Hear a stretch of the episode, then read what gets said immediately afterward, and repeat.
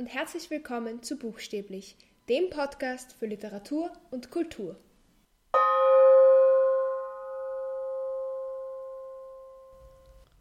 Heute möchte ich euch Mephisto von Klaus Mann vorstellen.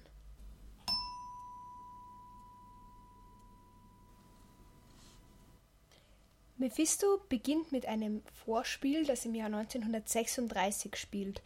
Darin geht es um eine Feier anlässlich des Geburtstages des Ministerpräsidenten, der dort mit seiner Frau Lotte Lindenthal erscheint. Und auch Hendrik Höfgen, der Staatstheaterintendant, ist anwesend. Die eigentliche Geschichte beginnt dann zehn Jahre früher. Es beginnt damit, dass Oskar H. Kroge der Intendant des Hamburger Künstlertheaters wird – Dort im Ensemble sind unter anderem Hendrik Höfgen, der Protagonist der Geschichte, Otto Ulrichs, der zusammen mit Hendrik das sogenannte Revolutionäre Theater gründen möchte, und Hans Miklas, der der NSDAP angehört. Es gibt noch mehrere Mitglieder des Ensembles, die allerdings für den Verlauf der Geschichte nicht so wichtig sind wie diese drei. Hendrik fühlt sich den anderen Ensemblemitgliedern überlegen und möchte eigentlich unbedingt raus aus der Provinz.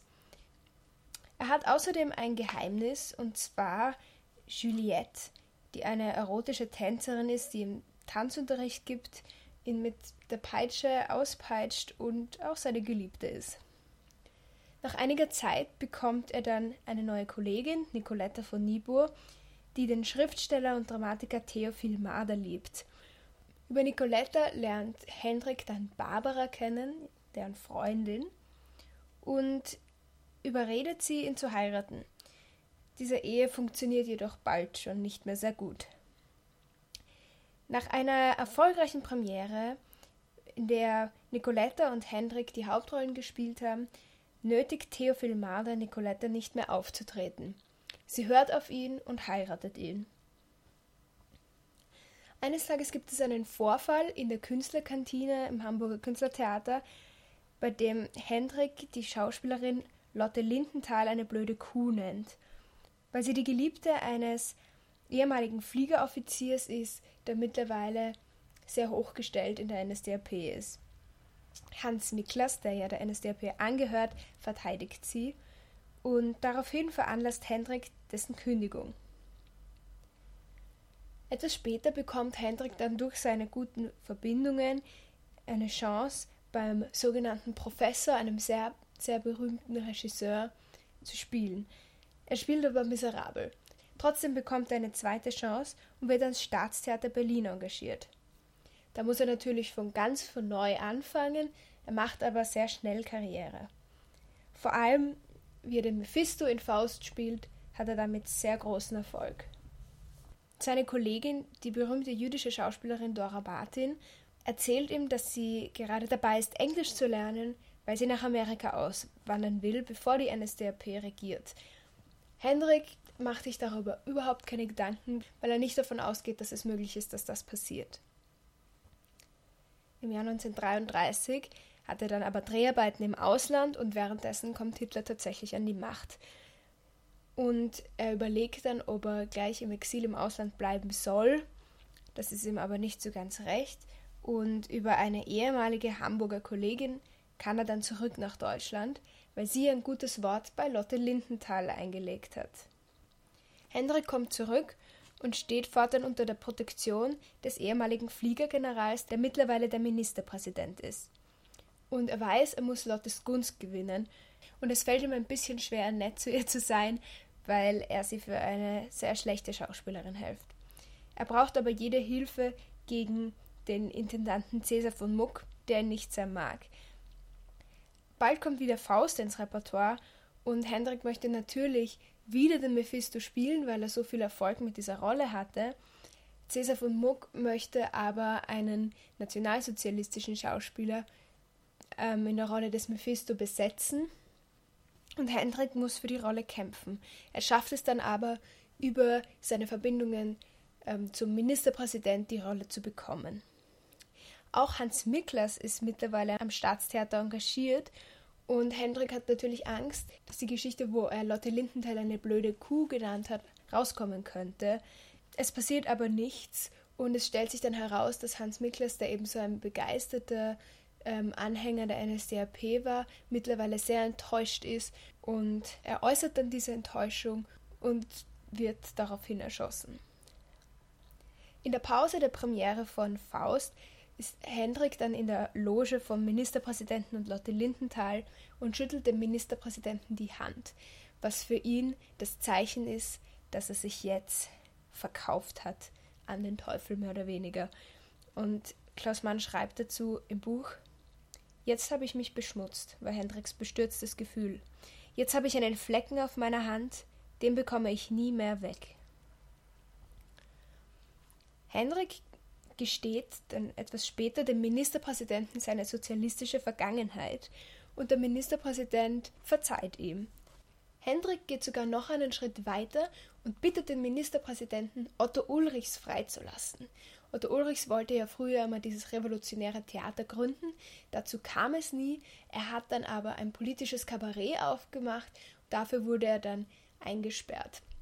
Hendrik schafft es dann, dass er freigelassen wird und verschafft ihm sogar eine Stelle am Staatstheater in Berlin.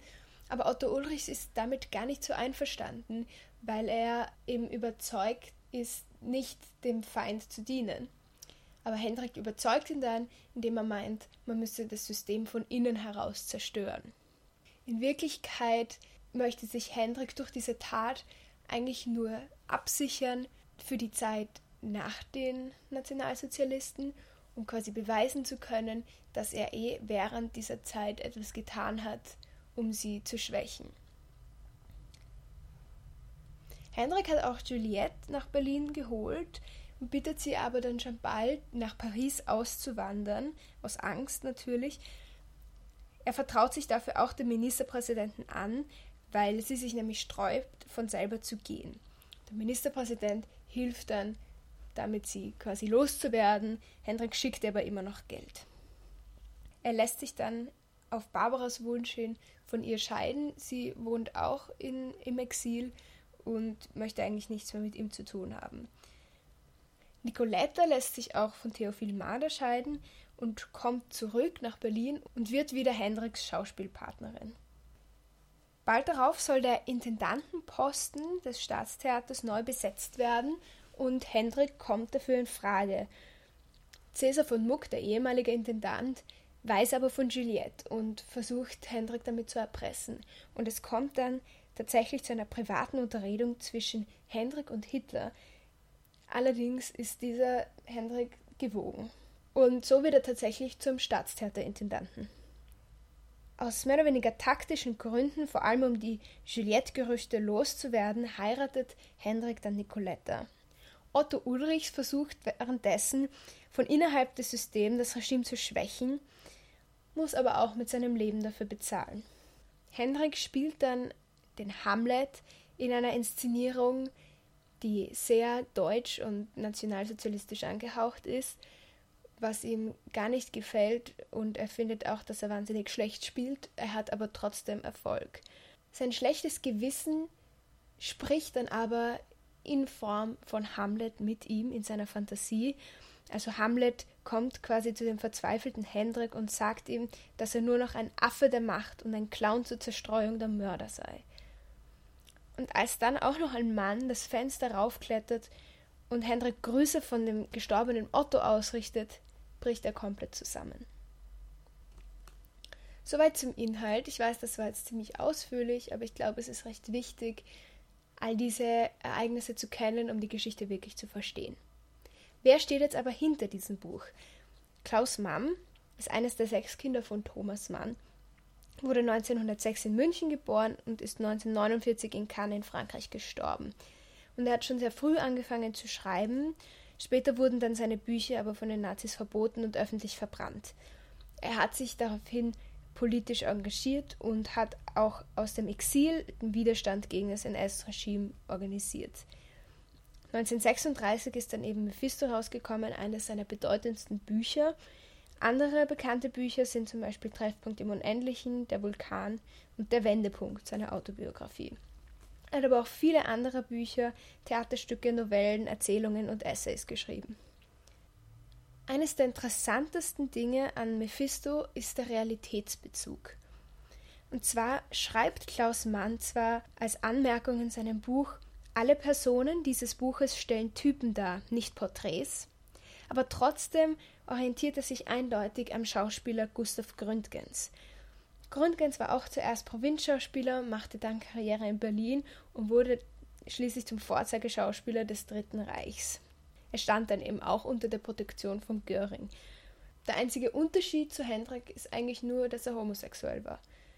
Klaus Mann kannte Gustav Gründgens gut, weil er früher mit seiner Schwester Erika Mann, mit Pamela Wedekind und eben Gustav Gründgens selber Theater gemacht hat. Erika Mann und Gustav Gründgens haben dann auch geheiratet, Klaus Mann und Pamela Wedekind auch, aber beide Ehen haben nicht lang gehalten. Klaus Mann hat sich dann auch immer weiter von Gustav Gründgens distanziert.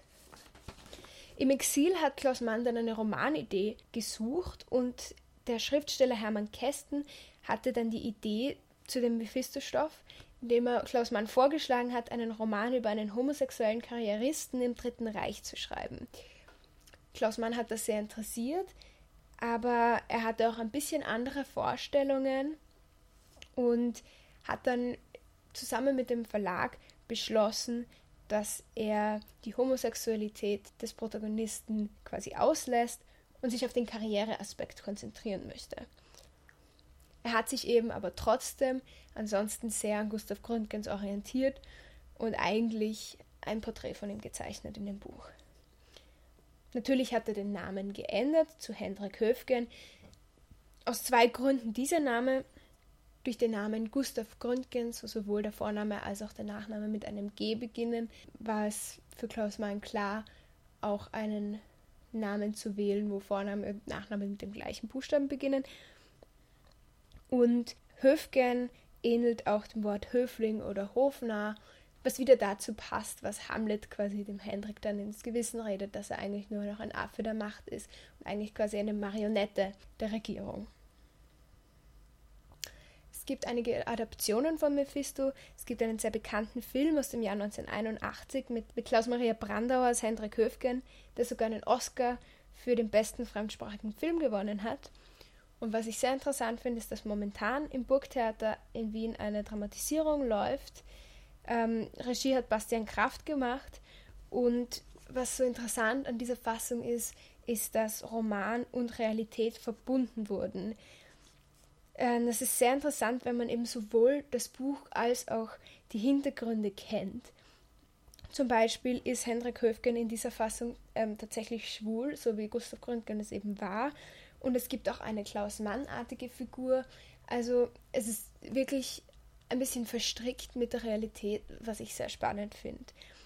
Ich finde zwar, dass diese Inszenierung ein paar Längen hat und nicht immer perfekt ist, aber wenn man sich für den Stoff interessiert, ist es wirklich interessant und wirklich sehenswert. Und jetzt zum Schluss nochmal drei Gründe, warum man Mephisto unbedingt lesen sollte. Erstens, es gibt ja sehr, sehr viele Romane, die sich mit dem Dritten Reich beschäftigen, aber meistens sind das mehr oder weniger Porträts von Widerstandskämpfern und Kämpferinnen oder von irgendwelchen Opfern des Nationalsozialismus. Dieser Roman beschreibt die Situation aus einer ganz anderen Perspektive. Erstens ist es toll, wenn man Theater mag und sich für Theater interessiert, weil einfach so viel im Theater spielt. Und zweitens ist die Perspektive eben wirklich eine ganz andere, weil es jetzt wirklich um eine Person geht, die das eigentlich ausnützt für die eigene Karriere. Der zweite Grund ist, dass es wirklich sehr starke Charaktere sind. Dadurch, dass die Charaktere im Buch an echten Personen orientiert sind, sind sie schon von vornherein ziemlich vielschichtige Leute. Aber Klaus Mann hat es einfach auch wirklich sehr, sehr gut geschrieben. Und vor allem die Darstellung von Hendrik Höfgen finde ich sehr beeindruckend, weil er den Hendrik eben so schreibt, dass man ihn sowohl verabscheut für das, was er tut, weil er wirft ja eigentlich all seine Prinzipien über Bord, um diese Karriere zu machen und verleugnet seine ganze Vergangenheit und seine Werte und seine Freunde und alles, nur um berühmt zu sein. Aber er schreibt ihn auch so, dass man ihn auf gewisse Weise irgendwie ein bisschen verstehen kann. Und ich glaube, genau so schafft er erst dann Leute wachzurütteln, indem sie sehen, wie gefährlich so ein einfaches Lebensziel wie berühmt werden, Karriere machen sein kann und wie schnell sich das weiterentwickeln kann in etwas, was Unmut ist. Und der dritte Grund ist der Realitätsbezug.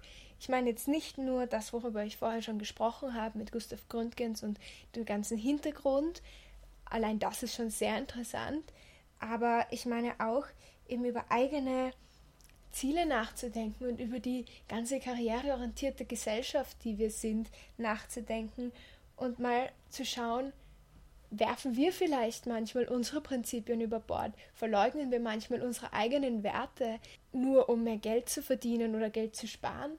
Ich glaube, es kommt recht oft vor. Ich glaube auch, dass viele Leute, wenn sie sich entscheiden könnten zwischen der Arbeit in einem Unternehmen, das zu 100% ihre Werte vertritt, wo sie aber sehr wenig verdienen und vielleicht gerade mal über die Runden kommen, oder einem Unternehmen, das vielleicht nur so halb ihre Werte vertritt, wo sie aber doppelt so viel verdienen oder vielleicht noch mehr. Ich glaube, dass sich viele für die zweite Variante entscheiden würden. Und das ist natürlich in einem anderen Ausmaß als jetzt Hendrik Höfskens Entscheidungen, aber trotzdem regt dieses Buch halt sehr zum Nachdenken an und führt dazu, die eigenen Entscheidungen auch zu überdenken. Wie ihr wahrscheinlich im Laufe dieser Podcast-Folge gemerkt habt, bin ich ein sehr, sehr großer Fan von diesem Buch. Ich finde, es ist wahnsinnig gut geschrieben. Ich finde, es ist auch nicht schwierig zu lesen. Es liest sich sehr leicht. Ich glaube, viele Leute sind von dem Namen Mann ein bisschen abgeschreckt. Ich meine, man kennt wahrscheinlich am ehesten Thomas Mann und dann denkt man gleich an die Buddenbrooks oder so, die halt wirklich lang sind und anstrengend zu lesen. Aber ich kann euch versichern, Mephisto ist absolut nicht anstrengend zu lesen. Ich habe das Buch in zwei Tagen durchgelesen, weil ich so fasziniert war. Und ich kann es wirklich jedem empfehlen. Ich hoffe, ich konnte euch ein bisschen für dieses Buch begeistern. Vielleicht habt ihr auch Lust, den Film anzuschauen oder ins Burgtheater zu gehen, falls ihr das könnt. Und vielleicht beschäftigt ihr euch auch einfach nur ein bisschen mit diesem Buch. Das würde mich total freuen. Ja, wir sehen uns nächste Woche.